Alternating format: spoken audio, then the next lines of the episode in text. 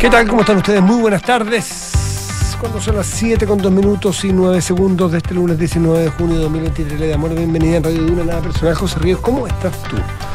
Muy bien, ¿y tú, Matías? Muy bien, muy bien. Ay, qué bueno, pero con mucho Sí, em- sí, énfasis sí, em- e ímpetu. ¿Sí? Qué bueno. ¿Qué marcó tu día? Eh, ¿Qué marcó mi- ¿Qué está marcando tu día? Al día le queda mucho. No, al mío no le queda tanto. Ah, mira, cuando uno, uno menos espera, ¿ah? salta la liebre, mientras menos uno espera, pasa algo inesperado. Eh, Imagínate, te surge una invitación mientras estamos no, no, no, no sé qué, no la voy a aceptar. Ninguna. Ninguna. No, no, o sea, decidí Pongan a prueba. que hoy no se sale. ¿ah? Pongan a prueba No. a José Ríos. No, no, no, ¿Cómo está su voluntad? Amigas de José Ríos, familiares, parientes cercanos, no tan cercanos. Salí lo suficiente ya. Pónganla a prueba. Invítenla, no, No. tengo idea, Negroni. No, pues una, a ver, a un, a- invítenla. No, no, no, no, No. Voy a decir que no. Voy a decir que no les digo al tiro. Acuérdate ¿Cuál es- que yo tengo esa capacidad de decir no, no, muchas gracias. Déjame hablar en términos constitucionales. A ver. ¿Cuál es tu línea roja? no, si no, no tengo, no voy a. Hay, hay, o sea, hay principios que no se transan. ¿Sí? Principios ahí- que no se transan. ¿Están los bordes? ¿No O sea, esto está en los bordes. ¿No No día? se sale Está hoy en día. los bordes. Además que el lunes tú sabes que es maldición gitana. No sé. ¿Tú sabes cuál es la maldición gitana? a ver, y- ¿Tú sabes cuál es la maldición gitana? No. La maldición gitana es cuando tú sales un lunes, ¿Ya? ya, sales todo el resto de la semana. Ah, entonces en mi caso yo he visto a un gitano. po, po, Ah. Hay, una pi- hay un par de gitanos que salen, salen el lunes, claro. Con razón después siguen. po. Claro, es un- por eso, que a eso se le llama maldición campo, gitana. En el campo hay una, hay una, supongo que sigue.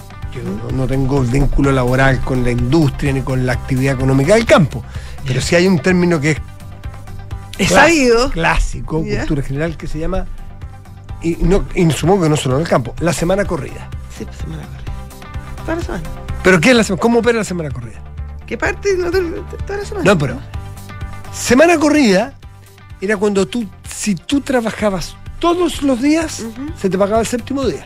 Ya. O sea, te, te pagaban todos los días, los días de descanso.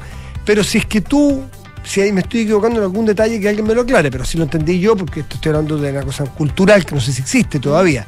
Y eso era para incentivar, sobre todo en lugares donde había personas que tenían mm, menos Disposición menos al- disposición al, a- al trabajo. fal- claro, y que el- el- tú sabes que el lunes en, en difícil, muchos trabajos no llegan. no llegan los No lunes pues, a llegan, no llegan. Eso pasa mucho. Sí, hasta el día de y hoy. perdías esta semana corrida. Mm. Entonces desincentivaba. Si tú el lunes estabas con.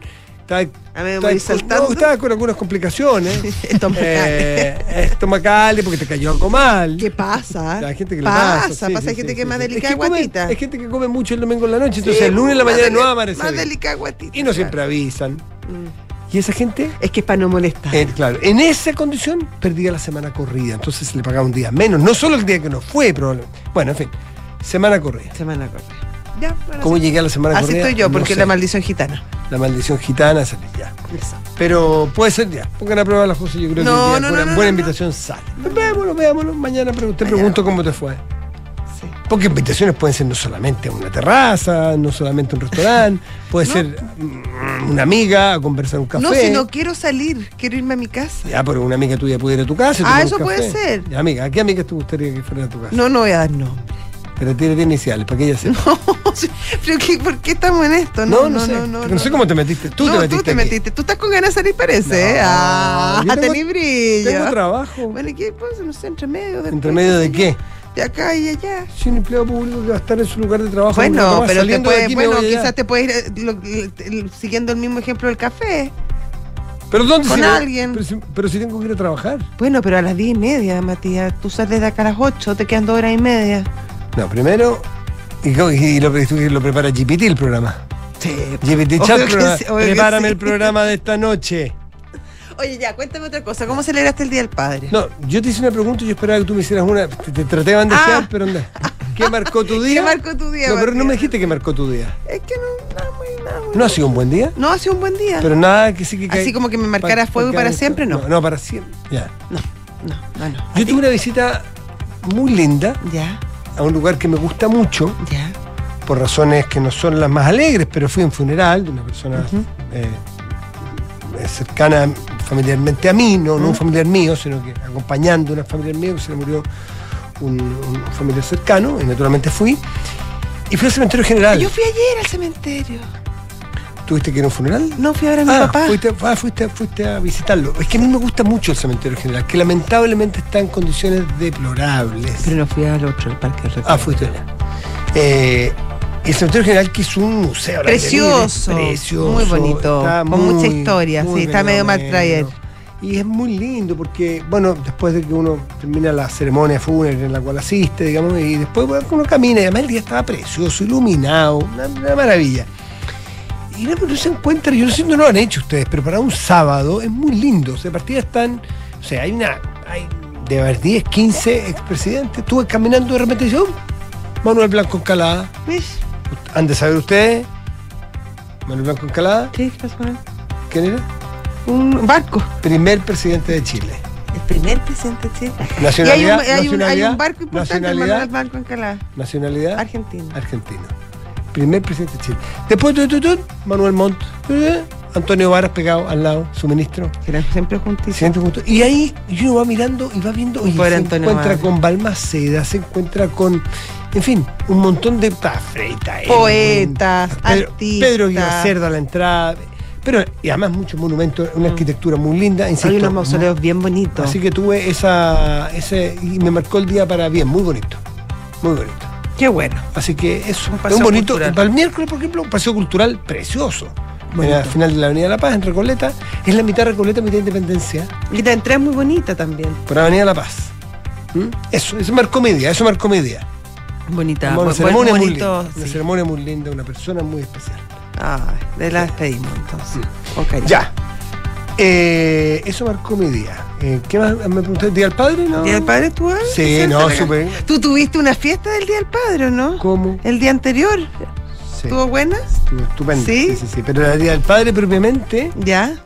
mis hijos, mis ¿Ya? señores. ¿Te dieron Unas manualidades? pizzas, qué sé yo. ¿Te No, no, no, no, unas ¿No? pizzas, pi- de regalo de ellos. estos. Ellos, ellos. te cocinaron. Eh, Claro. Oh, tal cual. pues, Estuvo muy muy bien. bonito. Qué bonito. ¿Y se juntaron todos? Eh, sí, todo, todo, todo.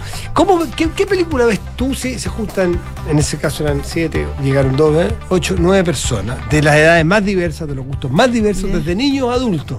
¿Qué película verías? Veamos una película, así todos juntos, una salida, un comiendo pizza, entretenido. Qué difícil es llegar a ¿Cómo una... se llama esa película que es buenísima? Yo creo que la hemos comentado antes acá. De este que vuelve al pasado, vuelve que el papá le hereda a su papá la posibilidad de, de- Ah, sí, de sí, sí. volver Es- al es pasado. británica esa película. Sí. No, no me acuerdo Qué cómo se buena llama, era es. bonita. Pero hay que buscar, cuando tú tienes un panorama así, tienes que hacer una película de que personas de la edad, de avanzada edad como la mía, hasta niños de 12 años, Sí, pues. pasando por los adolescentes, adultos jóvenes, profesionales, escolares, universitarios, Es difícil. viejos como yo. Y- ¿qué, qué, qué- qué película es factor común? ¿Tienes una? ¿Tienes una? Esa ya vería, por la que te acabo de decir. Ya, pero no me acordaba, ni, de hecho no sabemos ni cómo se Bueno, llama. no, pero esa ¿Y cómo la busco yo en el buscador? ¿La que, le gusta a la José? Sí. Esa, esa no, porque yo te la británica. habría buscado, porque yo te la habría buscado, la habría encontrado. Buscamos, a ver. Volver al futuro, me Volver al futuro, Richie. no, esa también es buena. No es la misma, buena. pero es buena. Es- Indiana Jones. Indiana Jones Buscamos Sí. una más infantil y buscamos una que yo no había visto, pero clásico ochentero, yo creo. Shrek, dice aquí Lucho. Una ochentera, ¿Cuál? bien ochentera. Bien le, se ven simpáticas. Se la se chica de llama- rosa. se llama- ay, una con la Cameron Díaz. Eh, Cameron clásica, Díaz de los una- 80, no sé, la Cameron Díaz 90, como del nada, 2000. pero principio, no, muy principio de los 90 sería. ¿Qué? ¿Ace Ventura? No. Qué mala. Ay, se me fue la película. Eh, Cuestión de tiempo se llama la película británica que dices tú. ¿Viste ¿ah? que alguien te la mandó? Sí. ¿Quién Sí. te la mandó? ¿Alguien que cacha o no cacha nada? No, solo sé que. ¿Ah? No, no, No lo cacha tanto. No, una persona muy querida. Sí, cacha mucho, una Ah. persona muy querida. Ya. Grande pulpo. Y. ah, ¿cómo se llama la película? Pues la de Cameron Díaz, una bien. ¿Pero qué? ¿Los ángeles de Charlie? No, hombre. Ya, ¿Será Cameron Díaz? Sí, totalmente. pues. Eh, ah, ¿dónde está Mary? Es conociendo a Mary. No, no. ¿Dónde no. está Mary? Eh, No, no, Mary. Mary, Mary. Loco, por Mary. Loco por Mary. ¿viste? Sí, bien, bien simpática. Es bien divertida, divertida, divertida. simpática. Ya. ¿Viste que Mary. Pero no es de los 80. 90? dije. No, pero 90, 97. Ah, sí, ¿ah? Sí, yo creo, ¿no? Sí. Tengo que preguntar a GPT Jabber, a ver qué me dice. Ahora está buscando. ¿Qué dice GPT? ¿Qué tal? ¿Cómo estás? Bien, ¿y ustedes? Bien, pues bien, Es bien. del año 1998. Mira, yo, ¡Seca! 25 años atrás. Mira, yo que le dije a mis hijos, no, todos de los 70 De los 80. 80. Como me- me pero no quedé viste la todo- ropa, ponte tú. Los peinados que usaban la chasquilla. Sí, muy bien. Ya. Ay. Oye, eh, ¿qué más ha pasado? Han pasado. Han pasado ciertas cosas. Sí, ¿no? acusaciones acusaciones constitucionales. constitucionales que avanzan, eh, que avanzan. Hoy la día se presentó, claro, claro, al ministro Ávila.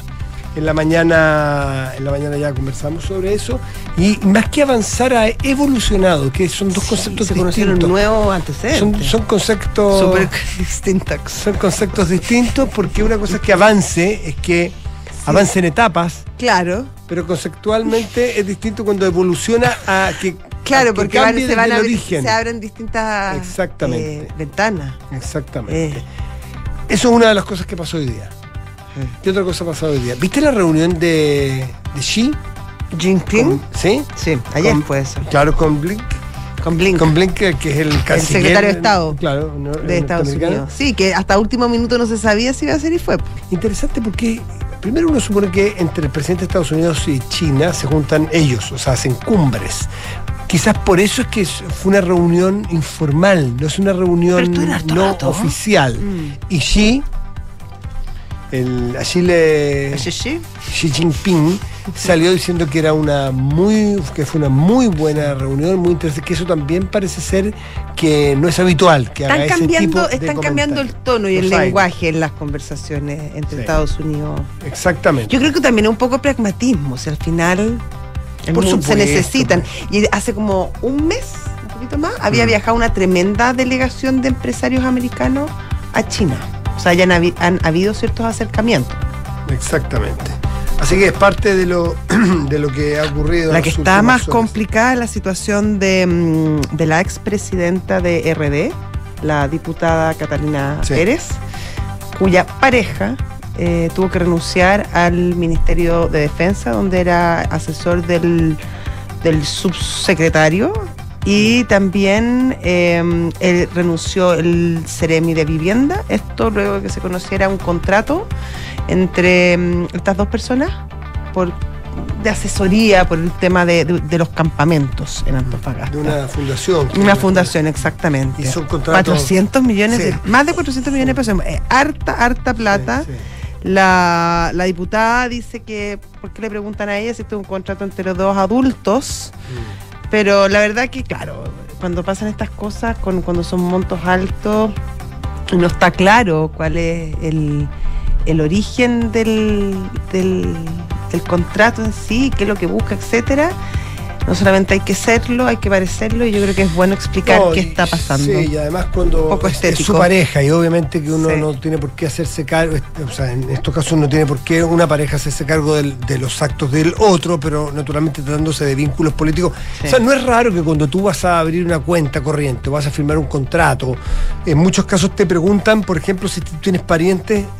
Eh, o sea, eso Sí, está en la ley. pero mucha Persona- gente. personas políticamente expuestas. Oye. A muchas personas que firman un contrato para algo te dicen, tiene que usted firmar esta declaración. Alguien de su familia, hijo, madre, padre, eh, pareja o marido, cónyuge, eh, son personajes con, con, eh, Oye, y con no solo responsabilidades político, políticas o públicas, También. porque esas cosas, las- los Pero vínculos familiares importan. Empresas, in- incluso hay ciertas empresas que a sus colaboradores les hacen llenar información eh, respecto a sus familiares más cercanos, porque pueden haber temas de conflicto de interés. Por lo tanto, no es de sorprenderse que haya cierto interés por conocer la opinión y, la- y la eventual participación, no sé si la hay o no, eh, de la diputada en toda esta historia.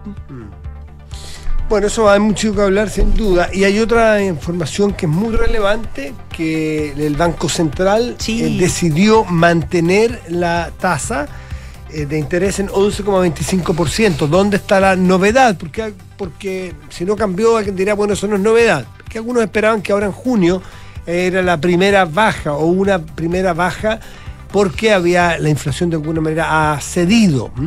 La novedad está en que la votación fue dividida. Sí, 3-2. Yo no te sabría decir si es la primera vez en la historia. No, no, no, no, no, creo, no, no, creo, hace- no. el año pasado, Sí. en septiembre del año pasado, creo Pero que también suele hubo haber, votación dividida. puede haber, pues suele haber decisiones más bien unánimes Sí, en el Banco general, Central, que- aunque se discuta adentro. Pero es Ah, normal que haya sí, sí, sí, diferencias. ¿no? sí. No, la noticia no es que sea un escándalo, que oh, la escoba Pero claro, pero- se pero- quebró el banco. No, no. Pero sí marca una... una, una Sí, pues. y, y también da cuenta de una discusión, Matías, que lleva un tiempo ya respecto entre los propios economistas y también entre los ex banqueros centrales, donde se discute si era el momento o no de comenzar a bajar las tasas.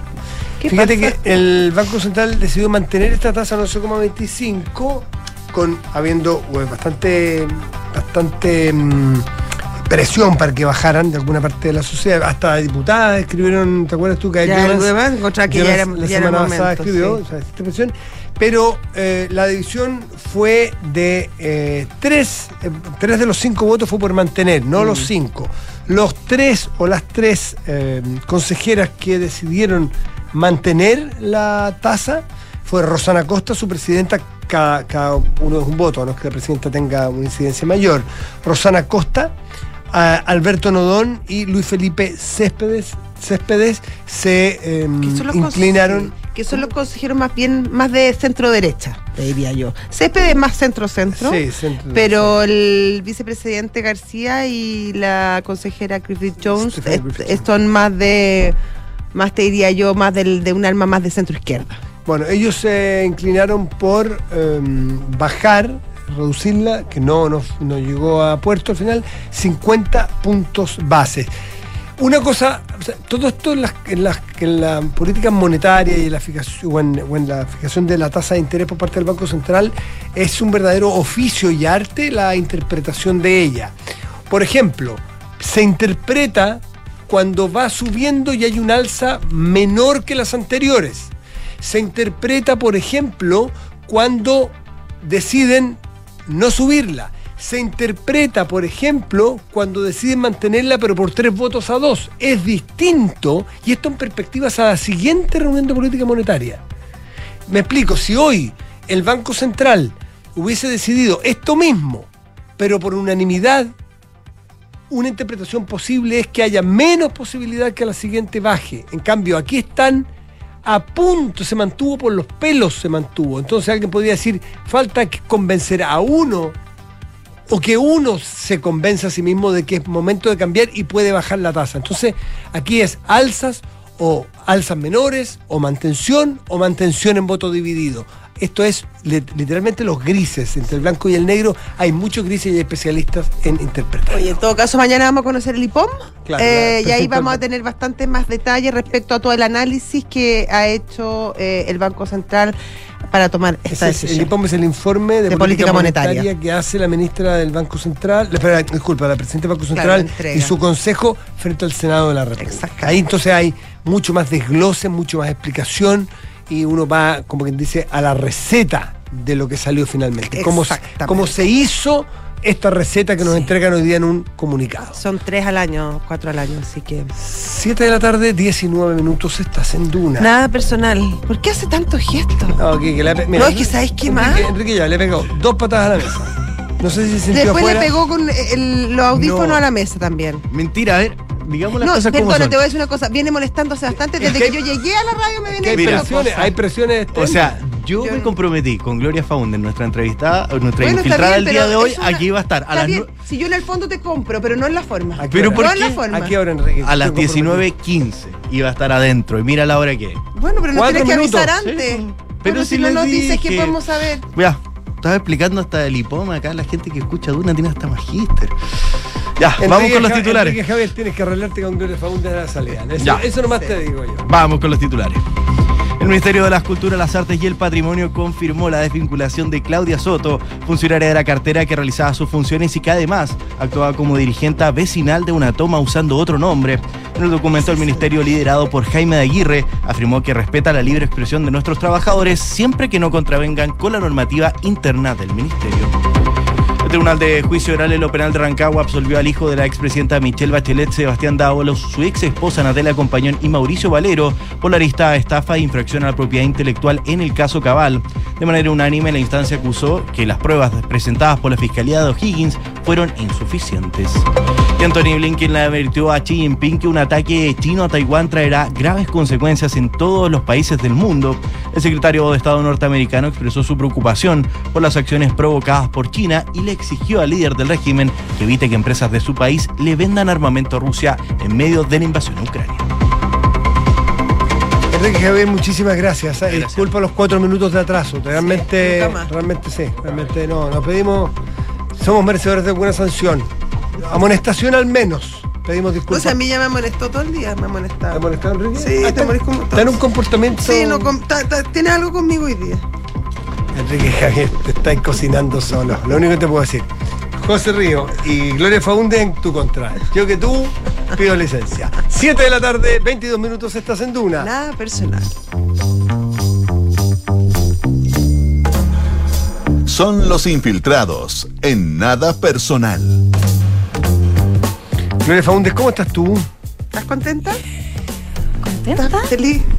Ah, en la vida, dices tú. Sí. Sí, he hecho ajustes de cuentas con mi vida permanentemente, así que sí contenta. Qué bueno, Sí, gusta. contenta. ¿Cómo están? ¿Todo muy bien? bien, Muy muy bien, bien, muy bien. aquí, esperándote. Kiki ya se demoró Sí, un poco, pero pe- estábamos hace rato. discúlpalo. Esperando. No, disculpa, Esperando no hay problema. Vamos a hablar de la acusación eh, constitucional contra el ministro Marco Antonio Ávila, pero yo les quiero hacer alguna pregunta primero. ¿Alguna vez ha sido fácil ser ministro de Educación? El peor ministerio para ser ministro, el más bonito. ¿Pero desde cuándo? Desde un- siempre. ¿o No, acuérdense ustedes. ¿Desde la, Yana la Proboste? prehistoria. Ella marca un punto de inflexión, yo creo, pero eh, acuérdense ustedes que Ricardo Lagos pidió al Ministerio de Educación. Mm. ah, era la- el principal líder socialista de la época, estamos hablando de los 90.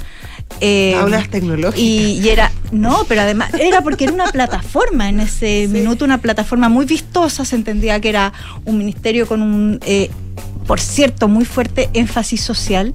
Y se acuerdan ustedes que Ricardo Lago iba a los colegios y se, se, caían, los, se caían los alumnos eh, aplaudiéndolo. ¿Cuándo esto empezó a ser un Pero- poco difícil, creo yo? Lago Escobar fue, fue ministro de Educación. De Elwin. De Elwin, pues. De Elwin. Antes de Obras Públicas. Sí, Sí, pues. po, Porque- Obras Públicas fue fue con con Frey. Frey. claro. Sí, ahí pues, estaba mi- eso decía, había un, había, yo creo que eh, eh, eh, empezó con la revolución pingüina, ¿se acuerdan? Que le 2006. costó eh, el cargo a Martín Silich en ese minuto, Sí, ¿se acuerdan? Sí, sí, sí. Y yo creo que de ahí nunca fue fácil. Ay, la pobre, precisamente la, la que María la- Música. Mónica Tremenda. Acuérdense además que es- también tiene que ver esto con que el movimiento estudiantil comenzó a tener tal nivel eh, de perfilamiento político finalmente, bueno, que decantó en un gobierno, ¿no? Por cierto. Claro. Y también en esas cosas que se dicen poco, sepan ustedes que Camila Vallejo siempre fue como el, el sueño dorado del Frente Amplio que ella fuera ministra de Educación. Imagínense ustedes, dirigente estudiantil, ministra de Educación de su gobierno. Eh, pero siempre se evaluó que era una zona muy riesgosa.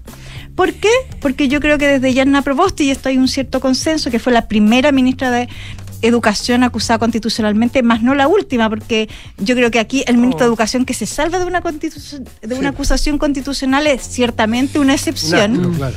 Eh, pero recordemos que Yanna Proboste eh, encarna esto de que en su minuto la derecha llamó el desalojo y que establecieron esta idea bien perversa, ¿no? Respecto a Qué que las acusaciones constitucionales están lejos de ser una herramienta que tenga mérito realmente jurídico. ¿Me dejas de hacer un paréntesis? Sí, ¿Qué, por cierto. Qué mal envejeció el concepto del desalojo.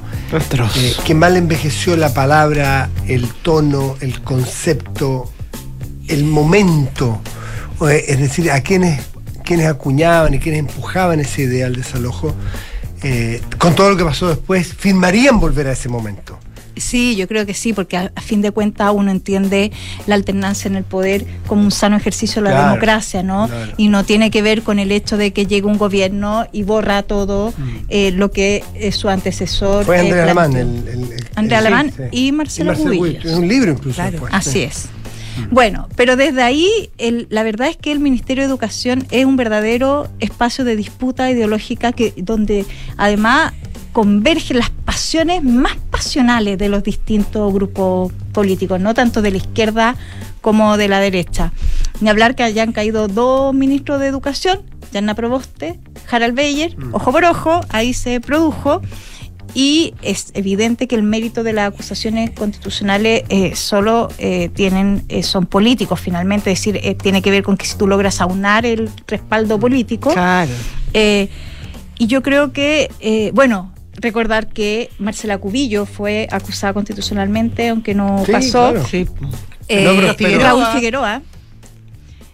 Y ahora estaba medio cantada la acusación constitucional que ya fue presentada oficialmente contra el ministro Marco Antonio Ávila, eh, que ingresó a este podio medio eh, dantesco, ¿no? De los ministros de Educación que terminan siendo acusados constitucionalmente. Y él, que es una acusación que presentan formalmente dos diputadas, que son las diputadas del eh, Frente Social Cristiano, ¿no? Sí. Así se llaman, Frente Social llama. Cristiano, pero que la verdad es que es una ardua negociación de la oposición, con la excepción eh, hasta ahora de Bópoli, que no ha tomado una posición al menos eh, oficial respecto de qué van a hacer con esta acusación constitucional. Eh, pero aquí hay un tema de la derecha que trabajó arduamente en los últimos días para presentar una acusación que tiene siete capítulos. Recordemos a quienes nos escuchan que basta que se apruebe un capítulo Claro, para que un ministro sea eh, destituido eh, con una pena que es muy dura, que son cinco años de, eh, No ejercer cargo. de no ejercer cargos públicos. Hagamos el recordatorio de que Andrés Chat, que fue el, el último ministro acusado Sí. constitucionalmente, el próximo año se cumple su pena política. Ah, mira. ¿Cómo pasa el tiempo, no? Qué rápido, pero fue ayer. Es muy heavy. Bueno, el, acá se produce todo un tema con el ministro Marco Antonio Ávila, que digámoslo, eh, no es un ministro que en el oficialismo, la verdad, goce de tanta eh, simpatía sobre su gestión, eso hay que señalarlo.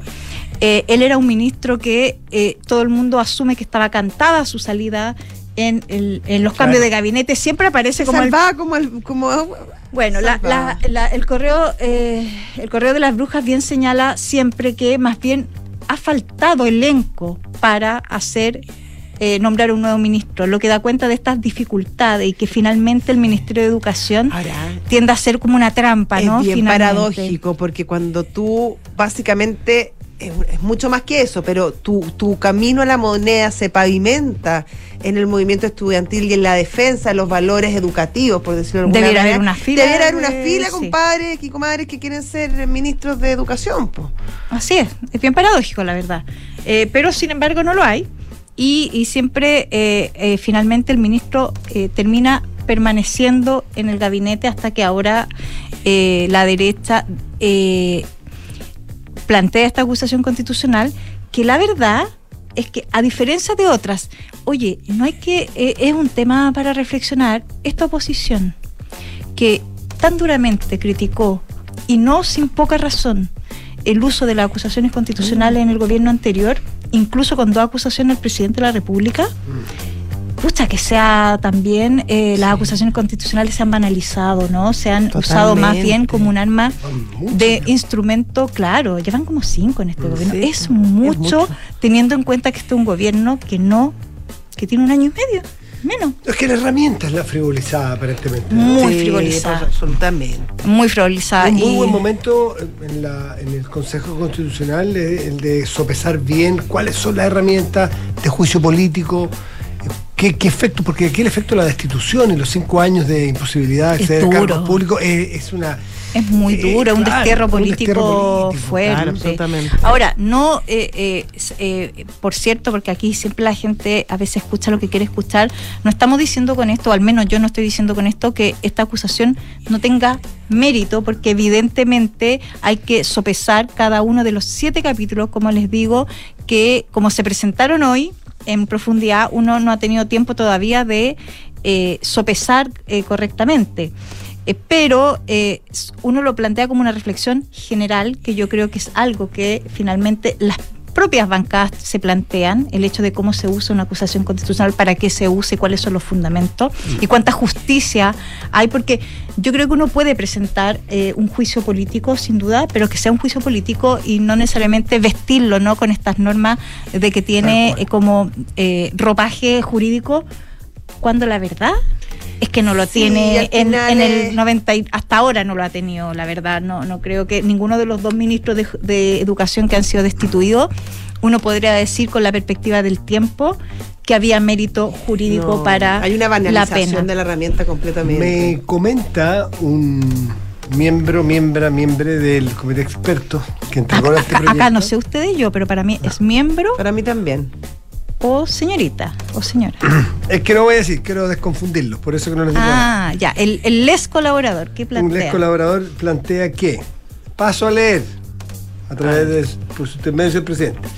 La propuesta de la comisión experta dice que no se puede acusar constitucionalmente a un ministro sin que antes haya habido una interpelación.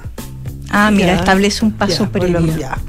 Ahora, hecha Le hace la interpelación y después lo. Exactamente. O sea, si es que yo estoy en manos de, de un grupo. la agonía va a ser peor de Claro, un grupo de parlamentarios cabeza caliente, digamos, que se quiere faenar a un ministro o una ministra, este gobierno el siguiente, para decir, muchachos, acusemos, acusemos, oye, pero hay que. Hay que interpelar. Bueno, interpela mañana, ¿no? o sea, paso previo. Pero, pero sí, o sea. Eh, pero igual hay un. Pero esto es lo que queda. Esto es lo que está la comisión experta que tendrá que. que Ahora, tampoco es complicada la discusión porque tampoco puedes llegar y sacar de cuaco una herramienta que es necesaria si se cumpliera con las exigencias y las condiciones para la cual fue formulada. Por eso que hay que ponerle un poquito de trabajo. O sea, trabaje Sí. un poquitito más. Absolutamente. Plantee una, Claro. una interpelación, Claro, prepárela, hágala. lo- lo- los argumentos son tal y cuales, eh, se necesita un quórum de tanto a tanto. Bueno, pero lo que uno entendía como una herramienta que era de última ratio, que era una cosa eh, muy importante cuando se Era producía. radio, ahora es un- en eh, un ratio más. Un ratito más. que anda creativo, Matías. Rápido. Rápido, ya, no, Rápido, no lo alcanzamos, no lo alcanzamos. Bueno, Hay conceptos, jurídicos, constitucionales que uno va, va esparciendo. se va se, pasó ya. Bueno, pero son siete capítulos.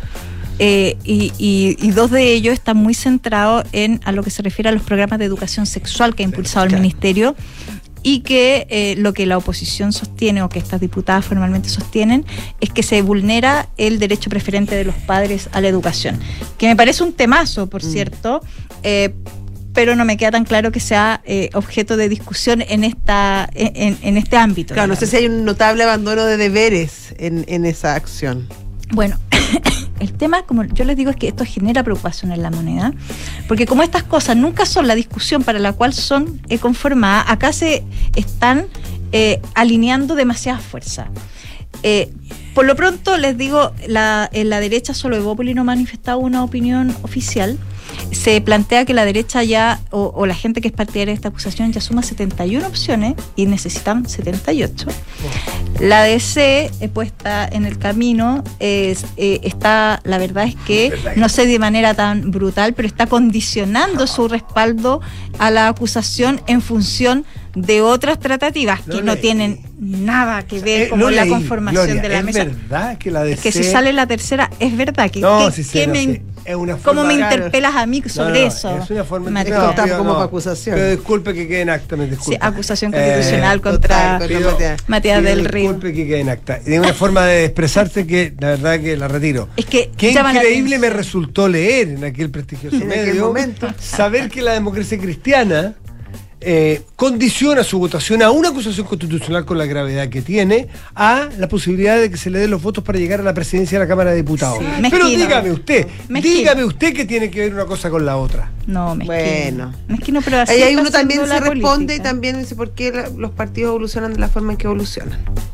Uy, qué severa las Sí, cosas. pues. Ya, al tiro nomás. Pero es que tiene, No, nada de cuestiones. Dijiste que tiene olor Sí. a Claudio, ¿no? Ah, no, le dijo por qué. Tiene No, olor a porque hay un tema de confiabilidad y de respetabilidad y de, y de persistencia y consistencia. Obviamente la democracia cristiana, Tiene principio de autopsia, ¿no? ¿Eso quieres decir? no, no he dicho eso. ¿No? He dicho que eh, lo que dijo es que porque ha evolucionado la forma que se- ha evolucionado probablemente porque tiene estos comportamientos que son bien inexplicables. Y que pierden más sintonía y, y- y- contacto y con la ciudadanía. Eso quise decir. Bueno, hay un mundo en el Parlamento que ya sabemos que vaya que fragmentado está en la Cámara, vaya que eh, eh, digamos que no, no, sé si es tan difícil conseguir los respaldos que faltan, eh, porque claro, si esto es una feria de vanidades y una cosa donde al final se transan cosas que no tienen que ver con los temas centrales. De, de, peticiones y claro, y acusaciones. Y tú me das esto y todo lo otro.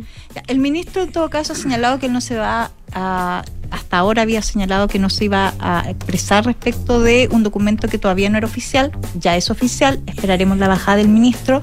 Con esta presentación quedan tres días para que él sea notificado, diez días para que eh, se plantee, digamos, eh, diez días para la, preparación de la defensa. Nosotros sacábamos más o menos cuenta y esto en rigor debiera estar votándose a fines de julio a lo más, yo creo que si lo, adelantas un poco, nos decían 20 eh, eh, de julio, 25 de julio, es decir, falta un tiempo eh, grande.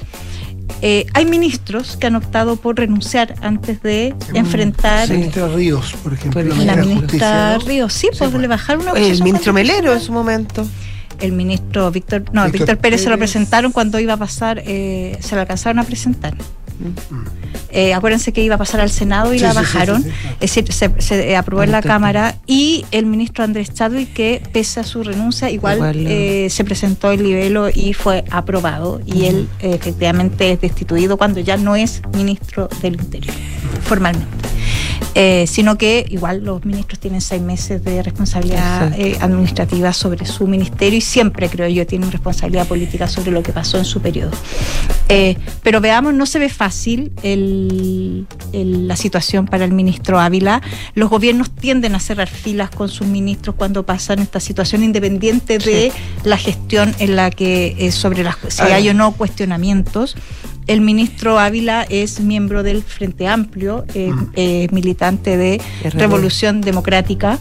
Eh, ahí hay otro, ahí hay otro tema no menor, digamos, que, también hace que el Frente Amplio yo creo que deje de lado todos los que son sus diferencias y va a cerrar filas con su ministro, pero el pronóstico es bien reservado, la verdad. Veremos cómo vaya decantando y yo creo que sí hay que hacer un buen insight de el mérito ¿no? de cada uno de los capítulos que tienen, que son siete, que es harto. Es, me decían que este es el ministro que más acusaciones de infracciones tienen una acusación. Que son muchas, siete, sí. sí de gestión y como les digo sobre este tema que es muy importante para la oposición de violar el derecho preferente de los padres a, que a qué educación sus hijos tienen. Sí, esa es la parte más. Esa es como la medular, ¿no? Al final la disputa ideológica. Esa es la parte más ideológica, más conceptual. Hay otra que tiene que ver con eh, se le acusa de, no, no estamos diciendo que sea, que sea comprobado,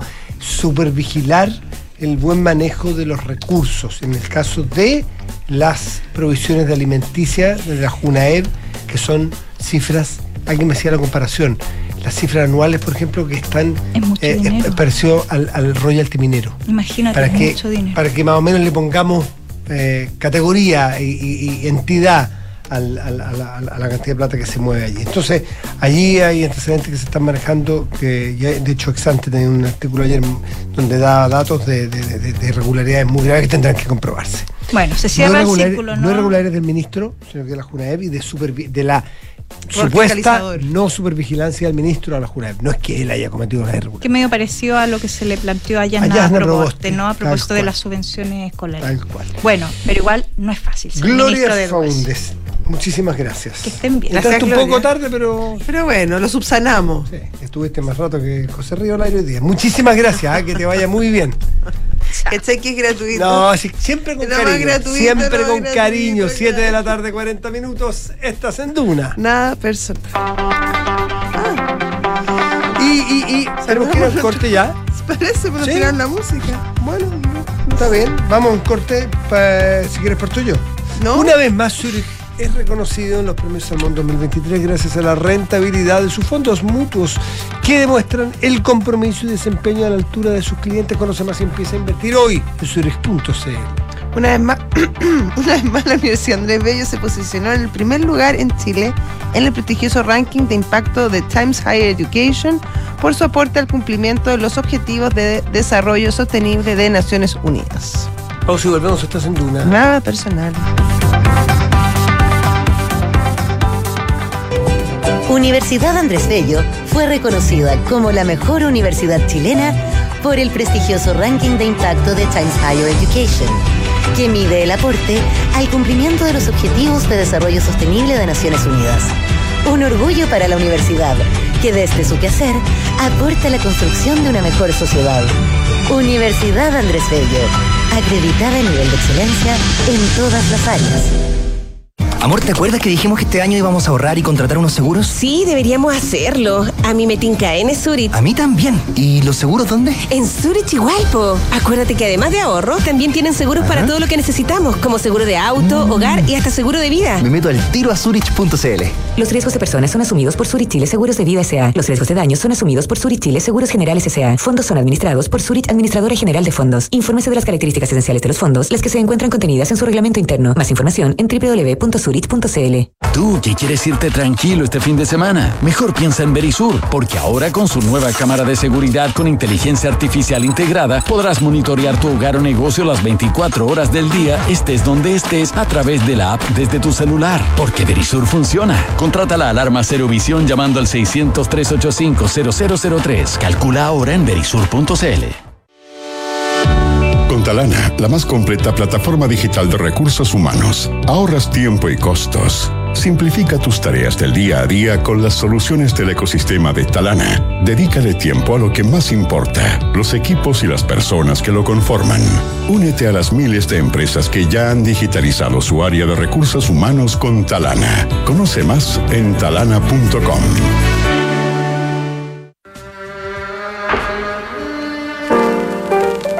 Mezcla de niña prodigio y alma vieja, Fiona Apple supo lavar sus heridas a través de las enormes canciones que incluyó en Tidal, su primer disco. Alabado por la crítica y con buena recepción del público, ese álbum marcó el despegue de una carrera que ofrecería más calidad que cantidad. Tidal, el debut de Fiona Apple. Esta es la historia que te contaremos hoy desde las ocho y media en un nuevo capítulo de Sintonía Crónica Debut en Duna 89.7. 7 de la tarde, 43 minutos, estás en Duna. Nada personal. Fíjate que el domingo en la tarde se perdió un mini submarino que hacía un trayecto que era, era habitual, un, un- Sí, un era tramo un turístico. Turístico, que se hace a menudo. Y entiendo que a un precio. había hecho muchas personas. Un precio bastante. Sí, bien- bien- bien- sí, yo escuché una cifra que no, no- no me consta, pero. no, era- pero eran como miles de dólares. Yo, yo escuché algo como miles, 200 mil 250 dólares. mil dólares. dólares. sí. Eh, sí. 250 mil dólares, Es, de hecho. este, ya, perfecto. A ver, el, ¿qué es lo que ocurrió aquí? Es que hoy día la, la guardacosta de Estados Unidos y Canadá están eh, haciendo esta búsqueda desesperada del submarino perdido. ¿Por qué desesperada?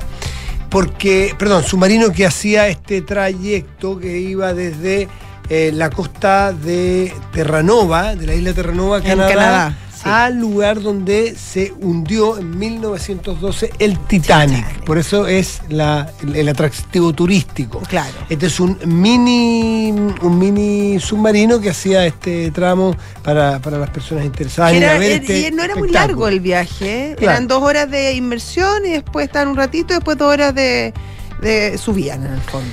Bueno, cuenta, la desesperación tiene que ver con que el, el submarino este en cuestión, que está perdido en este momento, cuenta con reservas de oxígeno para un máximo de 96 años de lo que 96 horas. Perdón, ¿años dije? Sí. no sé, habría más tranquilidad. Ahí.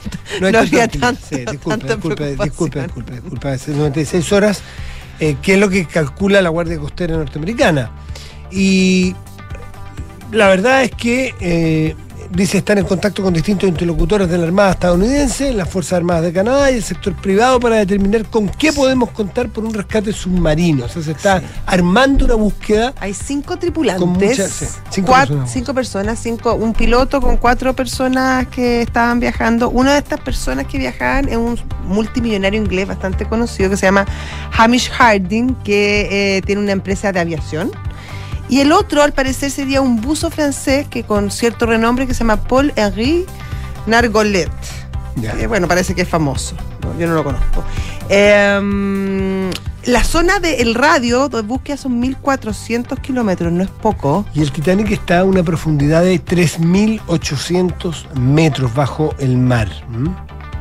Así que. eh, Se perdió la, la- la- la comunicación, se, par- se perdió bastante rápido. Eh, se supone que son en estas dos horas de, de inmersión. Eh, antes de que se cumplieran estas dos horas ya habían perdido contacto con, con la nave. Y al parecer, Matías, el, el, car- el, el- el sistema operativo de conexión de comunicación está a cargo de Starlink, la, la empresa de Elon Musk, que no se refirió todavía al tema, eso sí. Así es, pues, la búsqueda desesperada. Qué tremendo. Que contrarreloj, que falta. Que, que, que, bueno, que El clima es bueno, eso es una cosa que tiene un poco tranquila a la gente. Eh, baja visibilidad, si hay baja, baja visibilidad y neblina en la zona, aunque no era suficiente como para evitar que los aviones de búsqueda patrullen la zona. 7 de la tarde, 47 minutos, estás en Duna. Nada personal. Y tomamos contacto con el senador de Bópoli, Luciano Cruzcoque. Senador, buenas tardes. Hola Matías, hola Josefina. ¿Qué tal, senador? ¿Cómo está usted? Eh, Bien, pues. bueno, hay, hay muchísimos temas, algunos de ellos no se puede referir, los de la acusación constitucional, por ejemplo, no vamos a perder tiempo porque no se puede referir porque serán jurados eventualmente como senadores, pero sí, y lo, así lo que ha pasado con esta... mm, eh, con estas palabras del ministro Marcel que de alguna manera condiciona, eh, bueno, sabemos que el gobierno también, un montón de obras, reformas y futuro, eh, con la conseguir la reforma tributaria y sus recursos.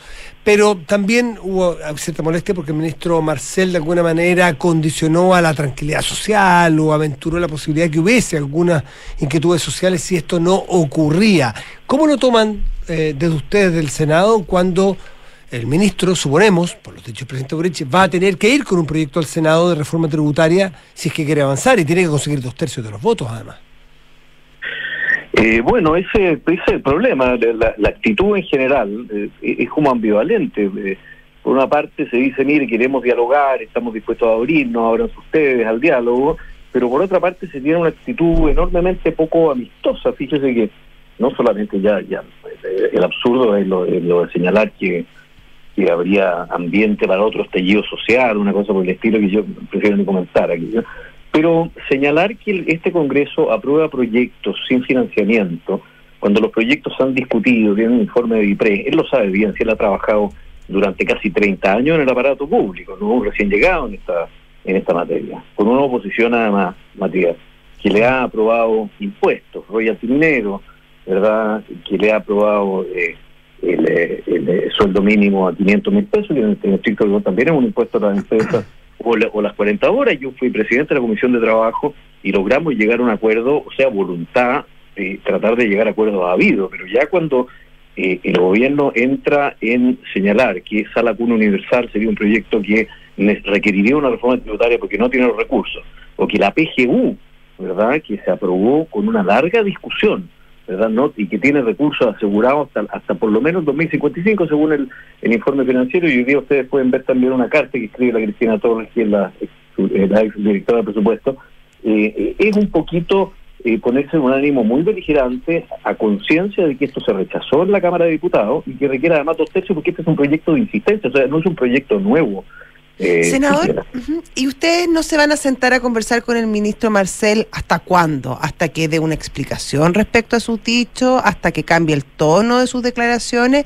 ¿O la verdad que no tienen pensado sentarse a conversar pronto con él? No, bajo ninguna circunstancia. Mira, Josefina, nosotros no, no, no actuamos con esa prepotencia. Nosotros no, todas las semanas vemos al ministro en el Senado. Mm, Nosotros hemos llegado a acuerdos relevantes como los que, eh, Entonces. los que, los que le mencioné.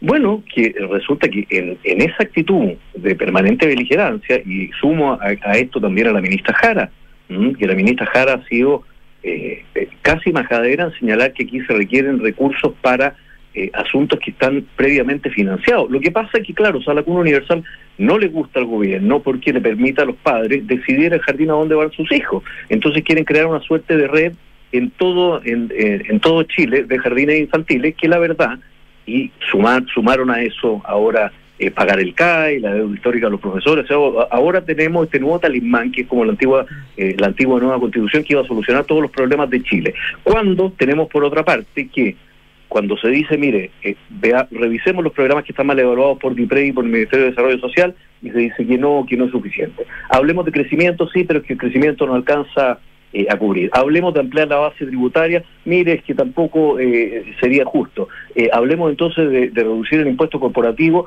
eh, mira, es que no, no sabemos si sería bueno. Entonces, acá, primero que el gobierno se ordene, proponga un diálogo en el Senado, porque lo que hemos visto son una serie de fotografías con la CPC, con la SOFOPA, con la SNA, muy bien que tengan ese diálogo, pero los votos los necesitan y en una mayoría enorme, dos tercios, ¿verdad? Más de 30 votos, en el Senado.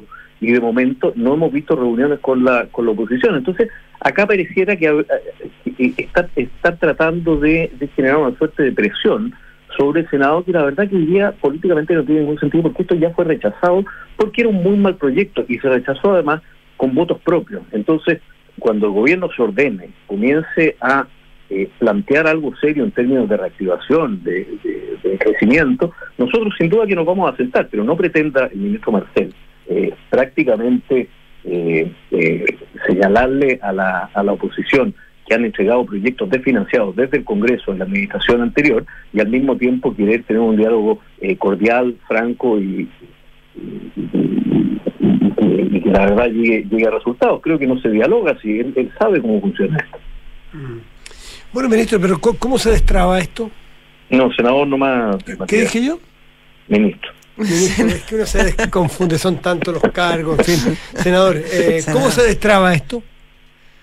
No, no, yo creo, yo creo que primero hay que saber qué es lo que quiere el gobierno, porque acá se, acá lo que se está usando en estricto rigor es un recurso de insistencia por dos tercios, ¿verdad? Y, y teníamos una reforma tributaria que tenía una serie de problemas y por eso se rechazó. Entonces, conocer de primera fuente qué es lo que quiere lograr el gobierno antes de sentarnos a conversar. Eso yo creo que es, eh, es básico. Saber más o menos eh, qué, es lo que...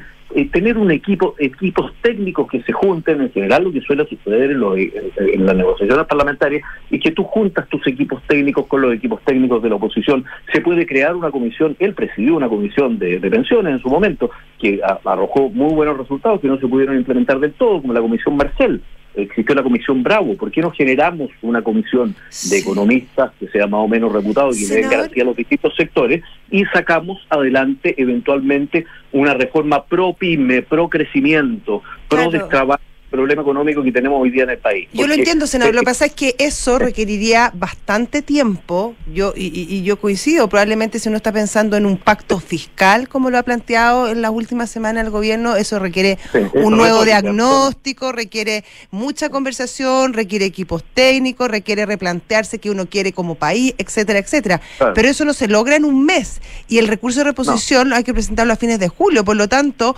hablar de un pacto fiscal con esa premura de tiempo eh, es difícil, ver, es ver, casi imposible. Entonces, ¿Mm? la, la figura retórica está muy bien, usted le puede poner pacto fiscal, puede nombrarlo como quiera. La- eh, mire, la- el papel aguanta todo y las palabras también. Si acá queremos hacer algo en serio, hagamos algo en Ya, serio. o sea, de aquí a julio Pero- no hay esta- posibilidad. Esta premura, esa es mi pregunta. de que, de que al gobierno le rechazaron un proyecto que se lo rechazaron con, pro- con votos propios y que necesita además dos tercios del Senado para insistir.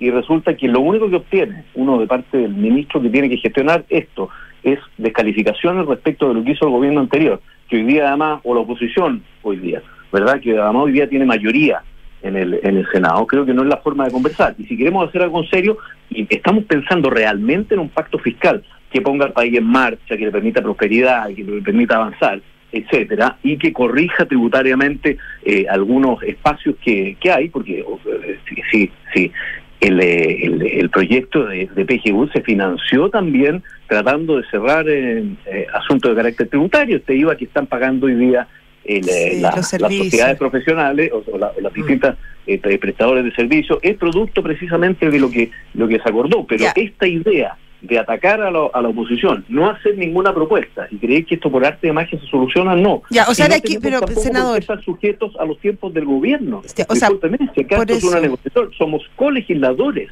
Ya. ¿Mm? De aquí a julio entonces no hay posibilidad, o sea, el- el- el- la idea del gobierno del recurso de reposición hay que darlo por muerto. Mire, la verdad que no le veo mucha posibilidad, para serle bien. Yo creo que acá hay que sentarse, hay que poner a los equipos técnicos a trabajar, ¿verdad? Y ver cómo le vamos, le damos además un pacto en el largo plazo, que no vaya a ser cosa. Recordemos que el salario mínimo que se había negociado el año pasado, este año se cambió por un salario mínimo a 500 mil pesos, en el que todos estuvimos de acuerdo, así como estuvimos de acuerdo en las 40 horas, en el royalty, o sea, ha habido disposición a dialogar.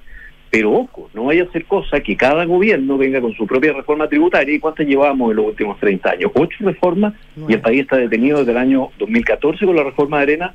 Entonces, ojo, si vamos a hacer esto, no lo vamos a hacer por las premuras que eventualmente, porque no tienen holguras fiscales para incluir una cantidad de temas que no estaban incluidos en la reforma tributaria siquiera anterior, eh, sino que tenemos que sentarnos a hacer esta pega bien. Y para eso creo que hay que convocar un espectro bastante amplio de personas que trabajen esto con seriedad y con el tiempo que se requiera para sacar esto adelante. Senador Curjo, que sacándolo de la técnica legislativa eh, y llevándolo a la del sentido común de cualquier ciudadano. ¿cómo se explica a ustedes, cómo conversan ustedes una situación como la que está describiendo? Una persona llega con un proyecto, necesita que se lo aprueben por dos tercios y antes de entrar, no sé si lo hizo, pero al menos con quienes tienen que negociar, se sienten agredidos. Porque yo no sé si quiso agredir, no, no, no me voy a meter a las intenciones. Ustedes que son los que debieran ser, comillas, conquistados para los votos, para dar sus votos, se sienten agredidos. Hay muchas hipótesis posibles. Que no quieran sacar adelante un proyecto, que no creo, ¿no es cierto? que quieran efectivamente hacer un- una un- ponerle la prueba el peso de la prueba en ustedes la posición de que no se logró llevar adelante un montón de, de proyectos porque no estaba la plata o tercero porque estiman que ustedes se van a sentir presionados tercero y puede haber mucho más se, se van a sentir presionados al final entonces no tengo que ser tan cuidadoso desde el punto de vista de lo humano ¿cómo lo entiende usted? porque hablarán muchos con ellos habrá pasilleo, habrá subsecretarios reuniones, café ¿cómo lo entiende? No, no se entiende porque esto es una conversación bipolar. Pues si en algún minuto a uno le dicen que hay que llegar a acuerdo, que hay que ser, hay que ser dialogante, etcétera, y en otro momento a uno le dicen que aprueba, que aprueba eh, iniciativas sin presupuesto, ¿verdad? Que va a venir un estallido social por culpa de la oposición, y resulta que tenemos eh, flancos abiertos por todas partes. En salud está el problema de SAPRE que hay que legislarlo, ¿verdad? Eh, primer flanco.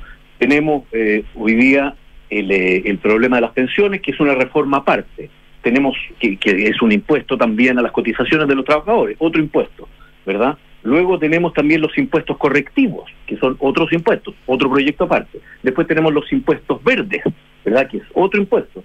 Y tenemos además toda la reforma tributaria con estas maravillas que vamos precisamente a solucionar hoy día la deuda histórica, el CAI, una cantidad de cosas. Tengamos una conversación, solucionamos los temas que se puede hacer en el tiempo, ¿verdad? Pero no sigamos tratando de eh, una serie de proyectos por acá y por allá sin, sin ninguna, sin, sin mayor organización. Yo lo que siento es que este gobierno le falta organizar su agenda eh, legislativa o al menos de proyectos relevantes que quiere sacar adelante, sentarse seriamente con la oposición y hacer un trabajo de mediano plazo para sacarlo efectivamente adelante y sacar las urgencias que son más necesarias adelante pero en este en este diálogo tratando además de poner el peso de la opinión pública sobre un proyecto que ya fue rechazado por la Cámara de Diputados necesitando dos tercios, a mí me parece que es bien absurdo. Luciano Cruzcoque, senador de Bópoli, muchísimas gracias por esta conversación con Duna. Gracias, Ya, senador. gracias. Muy bien. Hasta Chao. luego. Buenas tardes. Gracias, Matías. Chao. Nos vamos nosotros. Sí, pues. Que tengan un muy buen resto de día. Hasta mañana. Si Dios quiere, mañana nos veremos, nos escucharemos, Nos escucharemos. e interactuaremos de distintos puntos Sí, cardinales de nuestra patria.